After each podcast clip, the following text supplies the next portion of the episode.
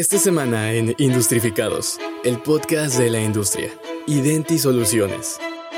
¿Estamos listos? Identi es una empresa de identificación. Podrías pensar que son solamente etiquetas, pero van más allá de eso. Si puedes identificar, puedes organizar, rastrear, clasificar, puedes tener una organización óptima. Empaque en blanco no es problema. Identi tiene la solución, ya que se especializa en crear y diseñar tu etiqueta con los materiales necesarios para tus requerimientos. En esta entrevista platicamos con Diego Rodríguez, director general de Identi.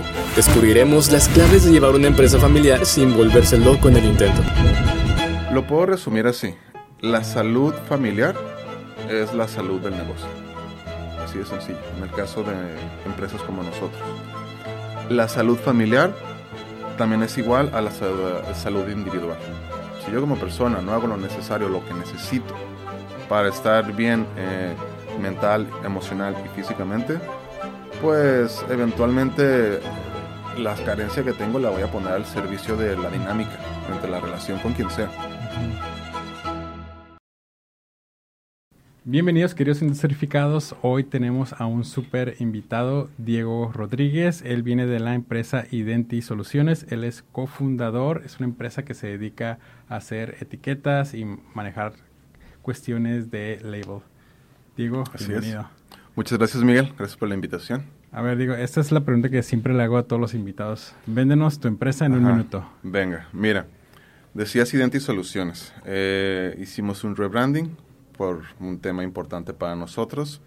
Somos Identi, especialistas en identificación, a que nos dedicamos básicamente a identificar todo lo que sea identificable, pero de una manera muy especializada.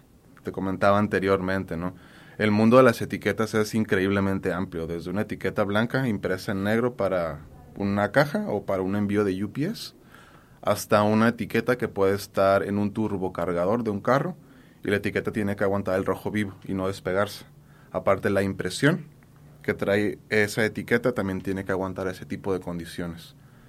Y en Tijuana estamos en una situación privilegiada con la industria maquiladora, donde hay aeroespacial, médico, también está lo agrícola, eh, automotriz, vaya, es, es muy amplio lo que tenemos. Entonces nos dedicamos precisamente a lograr identificar el producto que necesites, de la manera en que lo necesites. Te pasaste por 10 segundos, pero Híjole, muy, pues buen pitch. Va, va, va. buen pitch. Y digo, supongo que tienes, este, que hay otras empresas que hacen cosas similares. ¿Cuál es tu diferenciador? Nuestro diferenciador, mira, nos enfocamos en los nichos. Entonces, entre más complicado, más raro está el... ¿Qué nicho? El nicho. Mm, el tema que te comentaba de los turbocargadores o, también en empresas que hacen radares para barcos. Mm. Entonces, se necesitan varios conocimientos técnicos, desde el producto y el performance. Entonces, y tener una red de aliados con los que podemos desarrollar el producto. Entonces, vaya, nuestro trabajo no nada más es, ten, aquí sale la etiqueta si, no, si nos permites, eh, analizamos eh, y proponemos una solución. Proponemos algo. ¿Cómo haces para ganarte la confianza de tus clientes? Digo, porque te ves muy joven. Claro. Este, y Gracias. no, pues este, este morro, sí, ¿qué onda, este güey sí. O sea, ¿cómo, ¿cómo, haces para que te tomen en serio? Mira. ¿O ya, ah, ya tienes algún background de... Claro. Estoy trabajando en esta área. Sí, tenemos 20 años en esto. Desde que comenzamos con pura etiqueta blanca para importación, que era algo muy sencillo, a llegar al punto en el que también tuvimos que dividir nuestros productos por familias. Estamos en el adhesivo, en bolsas, en corrugado, en empaques plásticos, en cintas de impresión, en etiquetado. Y simplemente con el etiquetado, te digo, es muy amplio. Ese es por un lado eh, la reputación no hemos necesitado marketing, o nuestro marketing es el trabajo. Mm. Que también tiene que ver con las relaciones que hemos hecho a lo largo de este tiempo. Sí, fíjate, entré a tu página y está bien austera. sí, sí, la página es sencilla y la página es para tener una presencia. Claro. Porque luego nos topamos con que hay gente que nos necesita y no sabe que existimos. Y nosotros no, saben, no sabemos que existen, entonces alguien se va a meter a internet y va a poner algo y, oye, este, necesito etiqueta, necesito un adhesivo, necesito... Y podemos salir como una opción. Ahora, aparte, eh, nos hemos estructurado de una manera en la que somos tres personas, tres cabezas, mi hermana, eh, mi padre y yo. ¿Es negocio familiar? Sí, es negocio 100% familiar. ¿Y cómo hacen para no agarrarse a golpes? mira, ese es un tema súper interesante. Sí, porque la cultura laboral, de hecho, hay libros exclusivamente para negocios familiares. Claro. Lo puedo resumir así. La salud familiar es la salud del negocio. Así de sencillo, en el caso de empresas como nosotros. La salud familiar también es igual a la salud individual.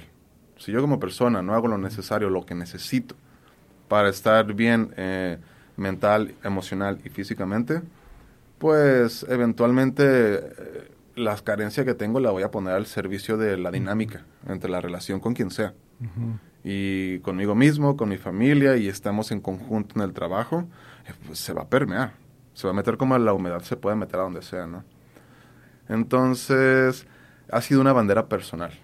Eh, tengo background en psicología, estudié psicología, luego me especialicé en terapia gestalt, entonces tengo todo ese background al que no me dedico, pero me sirve increíble. Eh, ¿Qué perfil tan poco común en la sí. Mira, mi señor padre ¿y, por qué, digo, por, por, qué etiquetas? ¿Por qué no abrí un consultorio de...? Ajá, pues la vida. Básicamente la vida. Hemos sido una familia nómada. La devaluación del 94 marcó el, el... Ahora dónde vamos, ahora qué hacemos.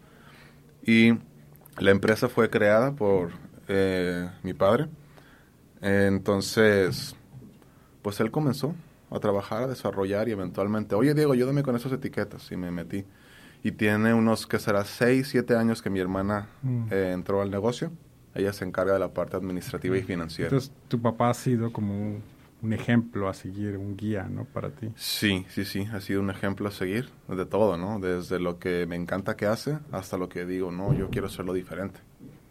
Entonces, hemos también eh, entendimos que teníamos que pedir opiniones distintas. Alguien que pudiera ver de fuera lo que hacemos. Y no tanto al negocio, sino a cómo lo manejamos internamente. Entonces, con ese tipo de asesoría, en una ocasión alguien hizo un comentario, hizo una analogía que conmigo dio en el clavo. Dice, mira, ustedes, Identi es una carreta jalada por tres caballos. Nada más que cada caballo está jalando en una dirección distinta. Cada caballo va para donde quiere. Entonces, así la carreta, ¿a dónde va? Pues a ningún lugar, en realidad.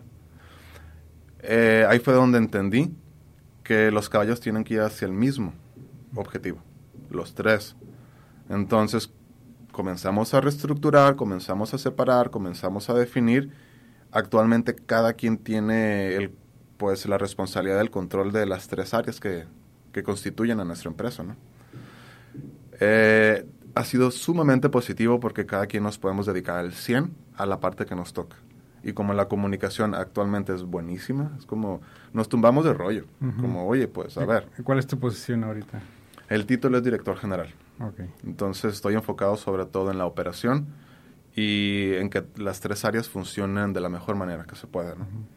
¿Y cómo transmites la parte cultural hacia los demás empleados? Porque, digo, también siendo un negocio familiar, a veces el empleado dice, no, pues sé que no voy a ser director general, porque es el hijo de... Ajá, claro, claro. O sea, ¿cómo mantienes motivado a las personas para seguir trabajando? Ah, qué buena pregunta. Mira, tenemos implementada la nueva cultura organizacional desde hace dos meses, así fresquecito está el asunto la idea fue como básicamente armar un enunciado en el que esto es la cultura organizacional, donde todos sabemos lo que tenemos que hacer y cómo lo tenemos que hacer. Somos personas profesionales, somos personas maduras que sabemos comunicarnos y que entendemos cuál es el objetivo en común. Y cada pieza o cada integrante entiende cómo lo que aporta ayuda a ese objetivo en común. Y literal es sentarnos y hablarlo, platicarlo. Y a ver, tu contabilidad, tu facturación, tu almacén. Entonces cada quien tiene una mucho mejor idea de lo que hace, ¿no? Eso también ha logrado que la operación funcione cada vez de manera más independiente y no tener que estar apagando fuegos y metiendo la mano. ¿Tú te metes a la parte de contratación? Sí, sí, sí, sí, también. Otra cosa que hemos entendido es que no podemos mm, hacer outsourcing de eso, ¿no? Igual ayúdame a conseguir gente, pero ya que llega la gente, si ahorita queremos cubrir una vacante, auxiliar de servicio cliente, entonces el coordinador operativo y el coordinador de servicio cliente eh, los van a entrevistar. Y esos, de los cinco candidatos, no, nos gustaron estos dos. Ah, ok, excelente. Entonces ahora sí ya pasan a entrevista conmigo, una vez que han sido seleccionados. ¿Y qué es lo primero que ves en ellos? Miren, mm, pues primero pues es la referencia o el feedback que mis colaboradores ponen en la mesa. Oye Diego, es esto, esto y esto, me gustó por estas razones. Veo la entrevista, las anotaciones, el, el currículum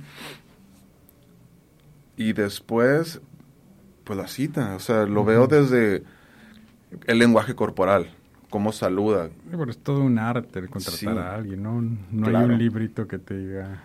No. Y digo, y siendo tú de psicología, ¿hay mucho como gut feeling de tu parte o...? Sí, mira, no es tanto que haya mucho, simplemente hay gut feeling y mm, en la interacción. Soy un tanto obsesionado con las dinámicas entre seres humanos.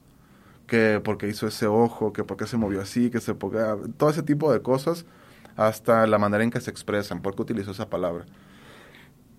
Me parece que... ¿No te pasa lo de que, ah, eres psicólogo, de seguro estás leyendo mi mente? Ya no. Porque ya no digo que soy psicólogo. O te dicen, ah, eres, eres psicólogo y tú le dices, sí, estoy leyendo tu mente. Les digo, sí, sí, soy psicólogo, así que ten cuidado con lo que dices. Y ya, pues empiezan a reír. Pero hay gente que sí tiene cuidado con lo que dice y como, ay, no te lo tomes tan en serio. soy un humano y estamos conversando, ¿no?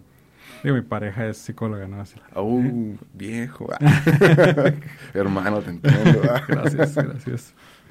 ¿Y te toca a ti despedir a, a personas también o lo delegas? Actualmente lo delego. Pero ya llegaste a... Sí, sí, sí, sí llegué. Eh, no es algo que me guste hacer. Porque mira, al comunicarme, para mí lo mejor es ser directo no ponerle azúcar, florecitas. ¿Me puedes despedir a mí? Te puedo despedir, híjole, pues venga.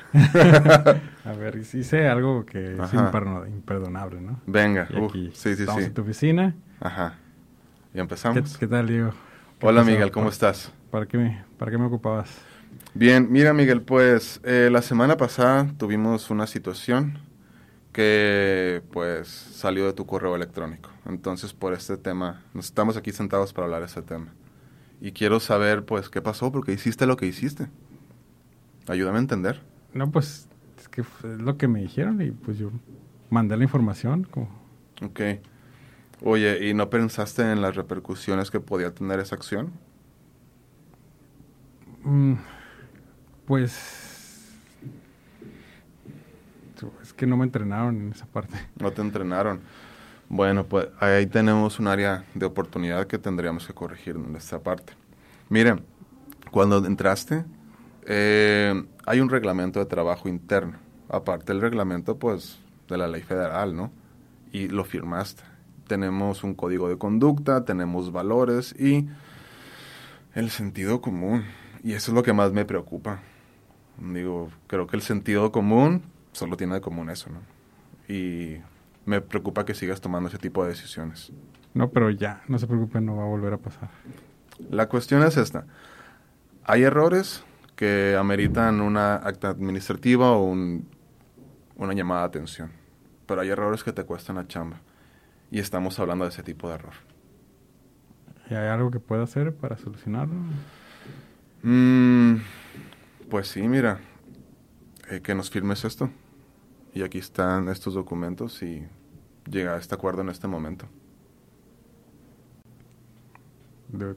fíjate que cada vez que me despiden no, no se siente... se sigue sintiendo igual de, de gacho. Sí, sí, sí, es desagradable. A ver, no, para contentarme, felicítame. Ahora soy otro empleado que se la rifó y tuvo buenos números, respondió bien a los clientes y ya está. Claro. Ganó una cuenta, ¿no? Una cuenta nueva. Bien, para el trago amargo.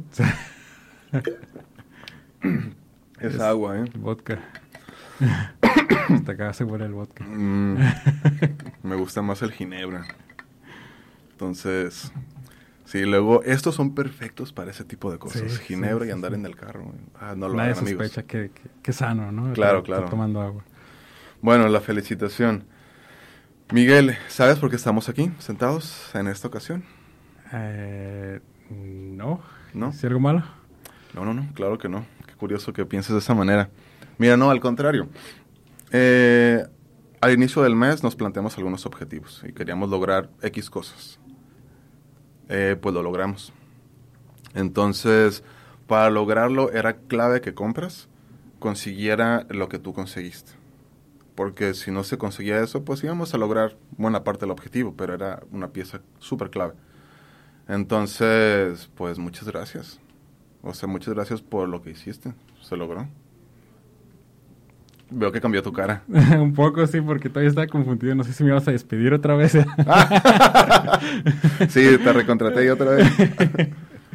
no, muy, muy, muy padre, la, verdad. Y digo, ha de ser bien difícil cual, mm. cualquiera de las dos. Este, y la, la, motivación, por ejemplo, alguien que, no sé, lo llevas a pampas, cerveza o cupones, o, o cuál, a cuál es como el... Ok. la pues pizza de, la, semana. Buscamos tener actividades fuera del trabajo y no, pues no podemos obligar, eh, vamos a hacer esto, vengan todos, ¿no? Pues quien quiera ir, ¿no? Sin embargo, si el equipo en laboralmente se lleva bien, es muy fácil replicarlo afuera. La gente dice, sí, claro. ¿Cómo está tu team ahorita en cuestiones de edades? De edades. pues mira, me parece que es lo suficiente heterogéneo. Como que de 25 a, a 35 por ahí. Bueno, hay alguien que tiene 42 años en el equipo. Ah, pues bastante joven todo. Sí, sí, un jovenazo, claro, que sí. Un muchacho. Un pollito. sí. Ah, qué, interesante. Entonces tienes como de la generación Z a, la, a los millennials, ¿no? Ajá, básicamente. Mira, con los millennials me entiendo tan bien como un millennial. Y con la generación Z ah, he hecho mi research para decir cómo son. Porque a veces me cuesta trabajo entender por qué se preocupan por lo que se preocupan. Yo como te estás, te estás ahogando en un chapoteadero. Y es como para ellos es algo realmente intenso que están viviendo, ¿no? Como, bueno, hay que entenderlos y respetarlos también.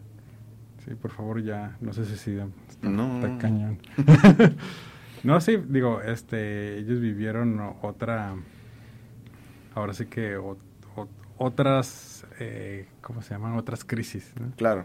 Está como la historia de un americano, un indio americano que llegó a Estados Unidos y pues él venía de pobreza extrema, tiene a sus hijos, este, sus hijos eh, se empiezan a sufrir depresión por entrar a la escuela y cosas así de, de, jóvenes, ¿no?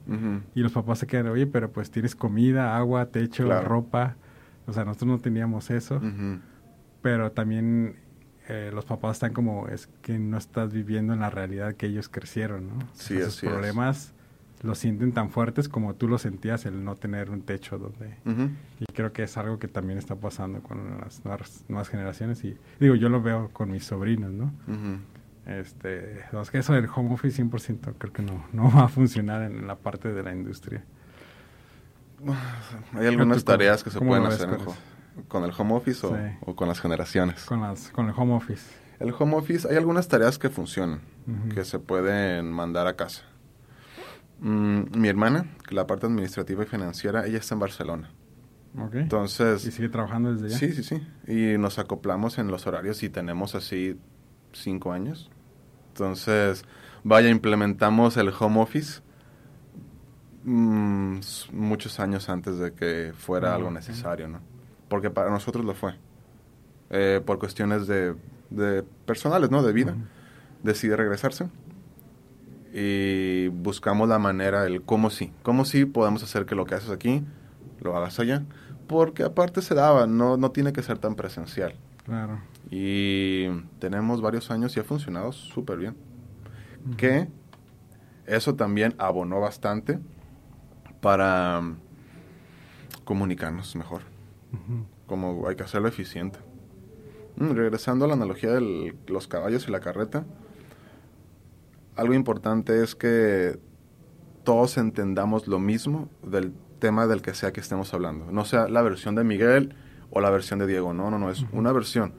Para no salir con, ah, es que yo entendí, ah, es que yo pensé, es Hay como... una verdad, ¿no? Ajá, como no, no, entiéndelo como lo estamos poniendo aquí, como no, no te pongas a pensar que era de otra manera. Como acordamos en este momento, eh, pues salimos de esta sesión y hacer lo que nos toca hacer, ¿no? Ujú.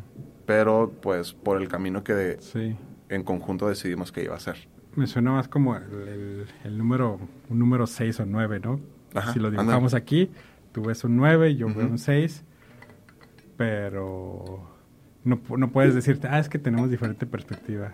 O sea, no, alguien escribió ese número y lo escribió por algo, ¿no? Claro. Entonces, buscar como la, la verdad, cuál, cuál es. Tal vez Sí. si era 9 y era 9 de, o lotes de producción que tenían que hacerse. Y, y no y no. Tampoco me puedo decir así como, ah, es que mi perspectiva dice que... Claro.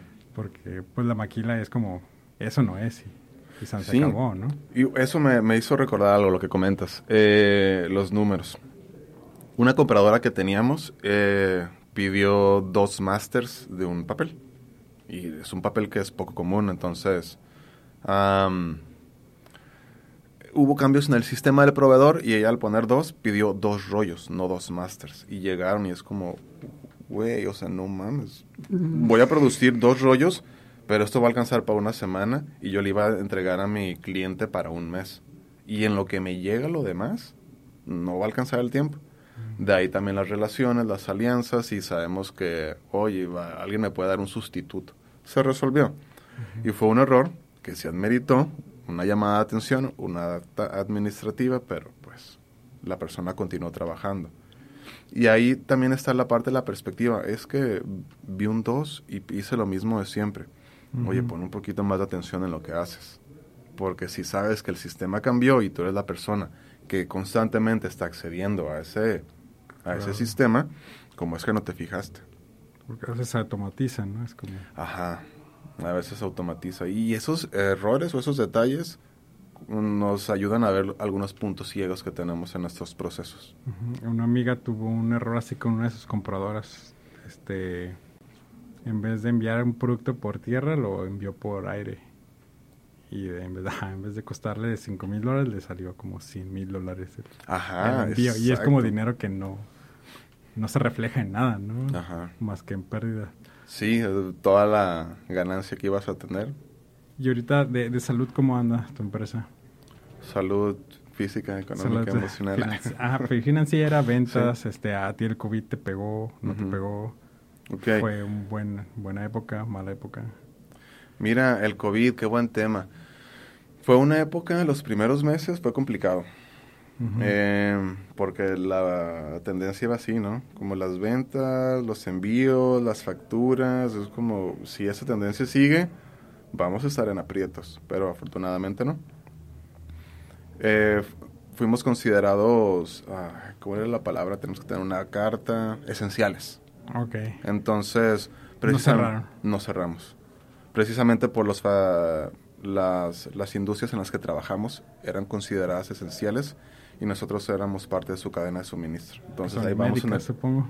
eh, sí, eh, una de ellas. Entonces ahí vamos en el mismo barco, como una vez que pasamos ese bache, mm, los problemas comenzaron a ser otros.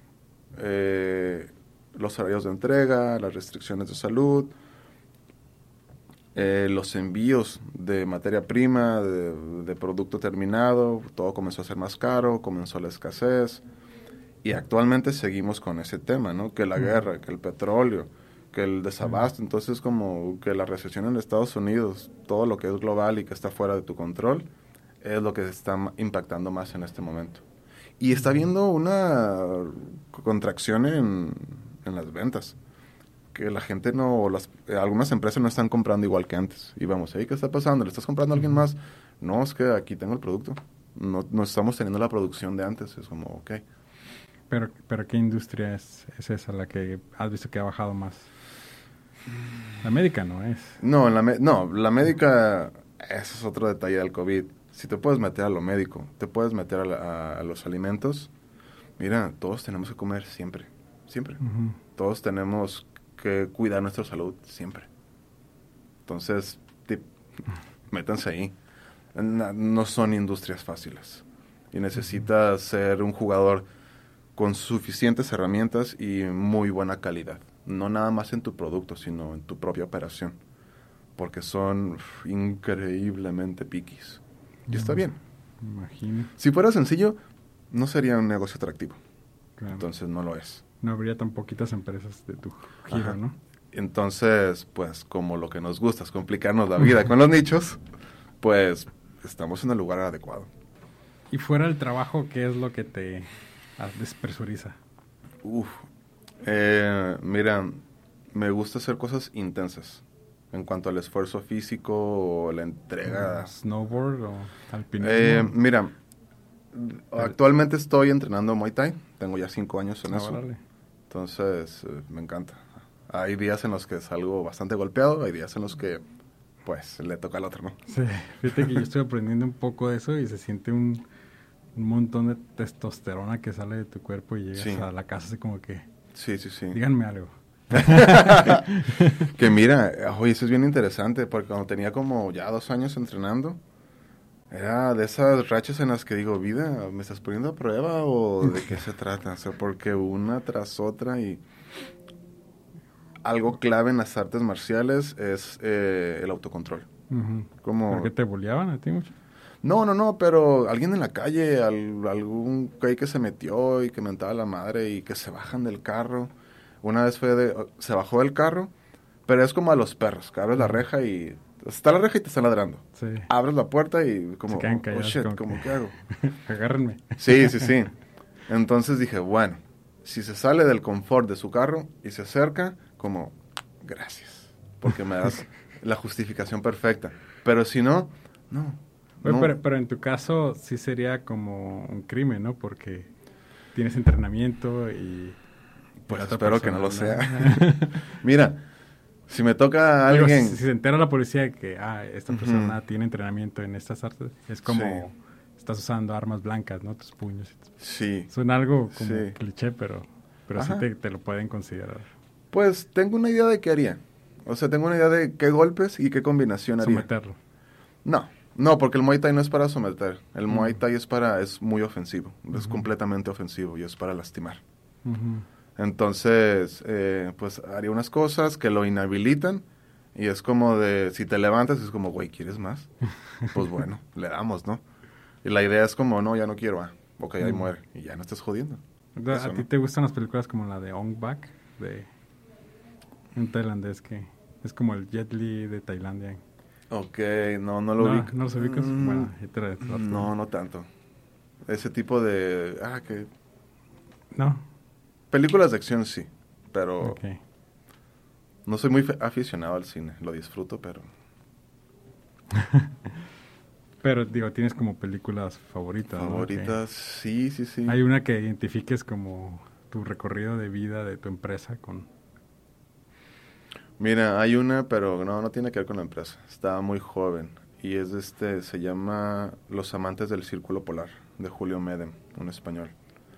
Ah, muy romántica, no de romántico una película romántica clásica de ah, te voy a conquistar, sino de pues personas con crisis existenciales básicamente. Y yo de morrito. Como buen psicólogo. Sí, sí, sí. y pues de joven, de morrito, como con mis crisis existenciales y me sentí identificado con esa, peli eh, con esa película. Y durante un tiempo, ¿no? Era como, wow, no, me, no llegaba una película que me moviera más que eso. Pero de ahí en fuera, mira, mientras me entretenga y no me aburra viéndola, con eso tengo. Que luego me aburro. Como, güey, dos horas aquí, como, ya, ¿no? Eh, digo, supongo que tú tienes tus amigos y también tienes, supongo que perteneces a, al club de Coparmex. ¿Tienes algunos otros clubs? Pues, como clubs tal cual, mira, tenía, eh, armé con un amigo un club ciclista. Mm. Se llama Velocet. Y la característica, nos autodenominamos kamikazes urbanos. Sí, porque eh, pedaleamos con bicicletas de piñón fijo, que son las de velódromo. Un solo cambio, no tienen frenos y mientras la llanta de atrás gire, los pedales siempre giran. No es como una bicicleta normal que, ah, me cansé y ya no voy a pedalear. No, eso no sucede. Nunca. Y si te caes tienes que gritar kamikaze, ¿no? Pues, y esperar no morir en el intento. Ya te pones tu bandita y... Líneas de guerra y listos a salir, ¿no? Sí, así nos aventábamos el Rosarito Ensenada, de Tijuana hasta el Valle de Guadalupe Está y pesado, acampar. Sí, sí, sí. Entonces nos Golf, no le... No, el golf no. Te digo, me gustan cosas más intensas. Ujú. Actualmente estoy en un eh, gym que se llama Forces Training, ahí en el centro. Tengo, ya voy para dos Ok. años entrenando. Y es un, un tipo estudio, porque están muy dedicados en, en la técnica. Ah, ok. Entonces, pues es de todos los días, de lunes a sábado. Regresando a la parte de Coparmex, ¿qué, qué te ha ayudado a ti el Ok. estar en un grupo de jóvenes empresarios de la industria? Am, mira, enterarme, como, no, más que enterarme, estar ahí con personas que, aunque el giro no sea el mismo y los problemas de un giro de seguridad no son los mismos que de un giro de nicho de identificación, hay algo en común, el emprendimiento y o ser empresarios, que implica resolver todo el tiempo, lo que sea que aparezca, Claro. tienes que resolverlo. Y al resolver, eh, también está el qué te voy a ofrecer, cómo te ayudo a solucionar, cómo te ayudo a Mm. mejorar. Entonces, ¿qué propuesta de valor tengo para ti? Y pues ya, si nos metemos a más cosas como, ¿y cómo me di- di- eh, diferencio? Bla, bla, bla, bla, bueno, Sí. es otro rollo, ¿no? Pues has agarrado clientes o has tenido apoyo de... Eh, sí, para ah, tener perspectivas distintas de las cosas. Es como el Ujú. desarrollo humano y en Ujú. Coparmex ha sido desarrollo de negocio. En el sentido de que, pues, qué relación de negocio que termina en un servicio, en una factura y en ingreso, hasta el desarrollo de negocio en, ok, tu experiencia me ayuda a entender cómo puedo resolver otras cosas. O tu experiencia me ayuda a entender que qué bueno que no hice lo que estás compartiendo y que lo solucioné de otra manera. Entonces, mm, incrementar mi criterio. Y poder convivir con personas, ¿no? Que les gusta eso. Claro, digo porque supongo que con tus amigos ciclistas o, o, bueno, amigos de la escuela, pues es difícil platicar de... Sí, Y que sientas como esa empatía de que, sí. sí, yo también tuve que pagar al SAT tanto. Sí, sí, sí. Mira, hace mucho que no me pasa, pero llegó a pasarme de, ay, es que tu papá es el dueño de eso. Y es como, ok, ¿Crees no. que te discriminó? Mm, pues me ninguneaba, ¿no? Es como, ay, ¿tú qué? ¿Tú qué haces ahí? Es como, qué fácil. Y como, no tienen ni puta idea de lo que es estar sentado donde estoy sentado. Y la responsabilidad que implica. Mm, si yo me equivoco y estoy trabajando en una empresa, un error que me cuesta el trabajo, me despiden y pues seguiré en mi vida y busco dónde seguir trabajando.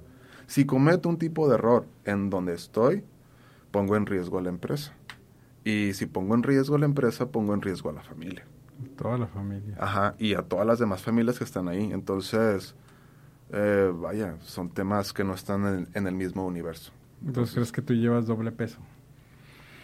Una por la responsabilidad hacia la empresa y otra por la, el compromiso hacia la familia. Mm, ¿Sabes? Nunca lo había visto de esa manera como doble peso. Simplemente lo veo como eh, la situación en la que estoy, en la que me ha tocado estar y que digo, venga, ¿cómo le hacemos para que esto esté bien? Sí. Entonces, no sé, tal vez estoy acostumbrado a, a cargar ese peso.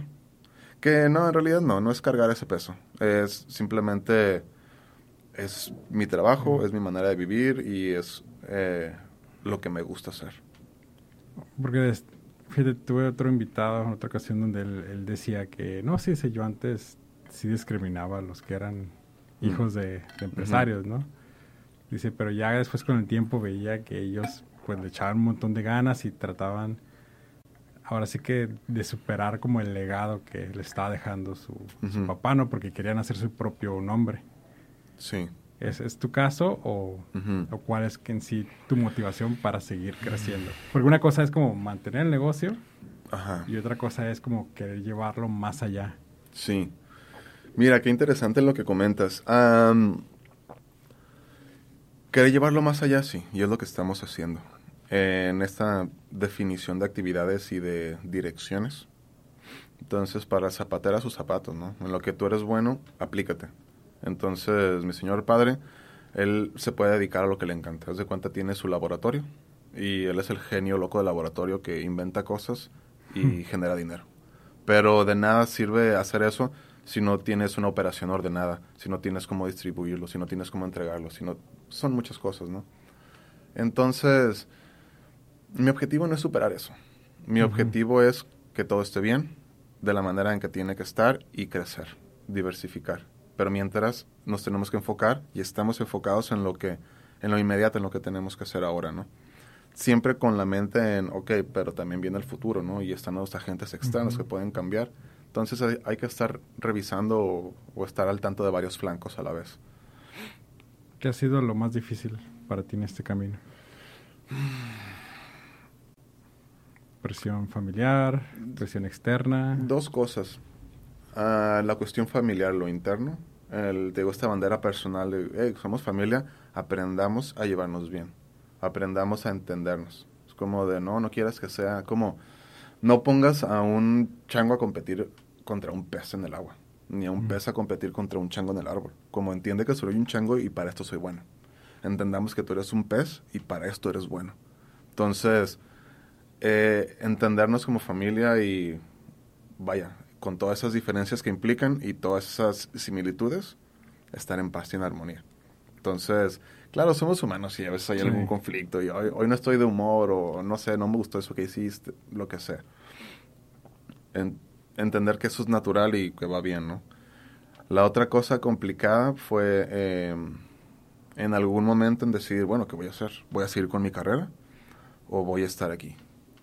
Entonces estuve varios años como con un pie en un lugar y un pie en el otro.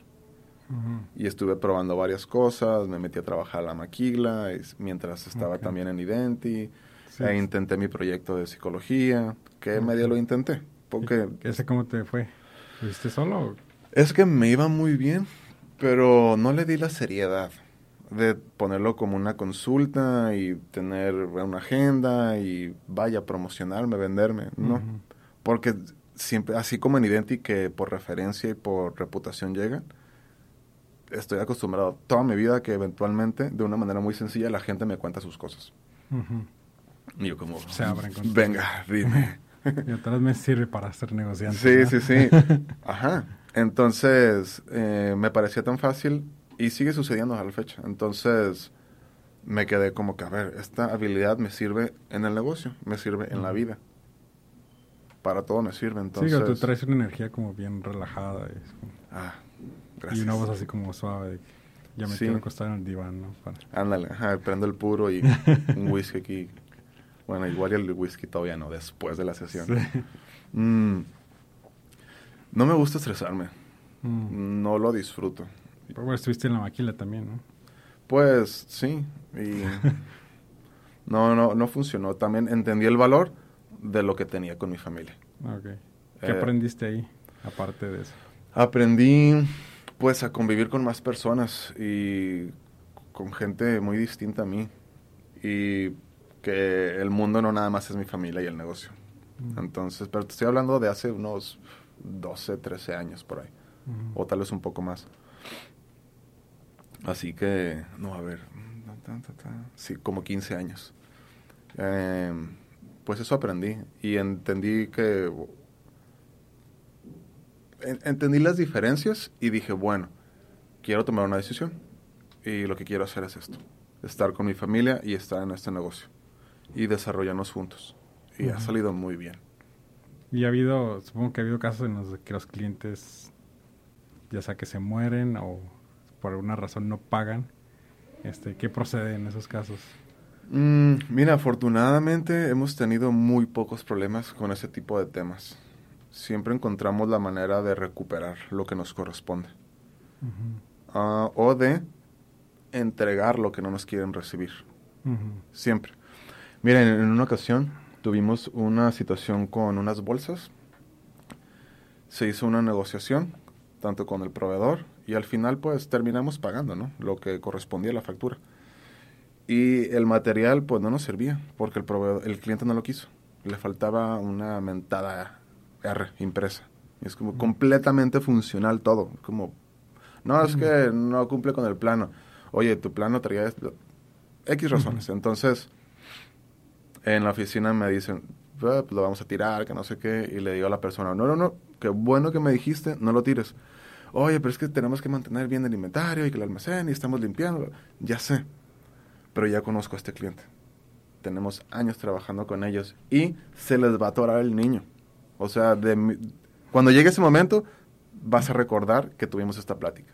Pasaron dos años, se les atoró, ajá, dos años, así. Sí, es que esta industria de los nichos es, un volado a veces. Pasaron dos años y un día como, oye, es que esta bolsa, que no sé qué, ya teníamos situaciones de escasez y más detalles, entonces le dije, tengo esto, con estas características. Que era lo mismo que el mismo producto. El mismo producto, que estuvimos ahí dos años guardados. Y después, este, pues lo aceptaron. Es como... ¿Y al mismo precio o, o poquito la uña? No, no, no. Mira, al precio actual. O sea que si hubo... Hay cambios. Hay cambios, ajá. Pero no, no, no. creemos firmemente en que las cosas tienen que ser justas. Como tenemos valores. Y vaya, el valor no es el que digo que tengo. El valor es el que constantemente hago. Si me porto... Si yo digo que soy puntual, pero lo normal es que no llego puntual, no tengo el valor de la puntualidad.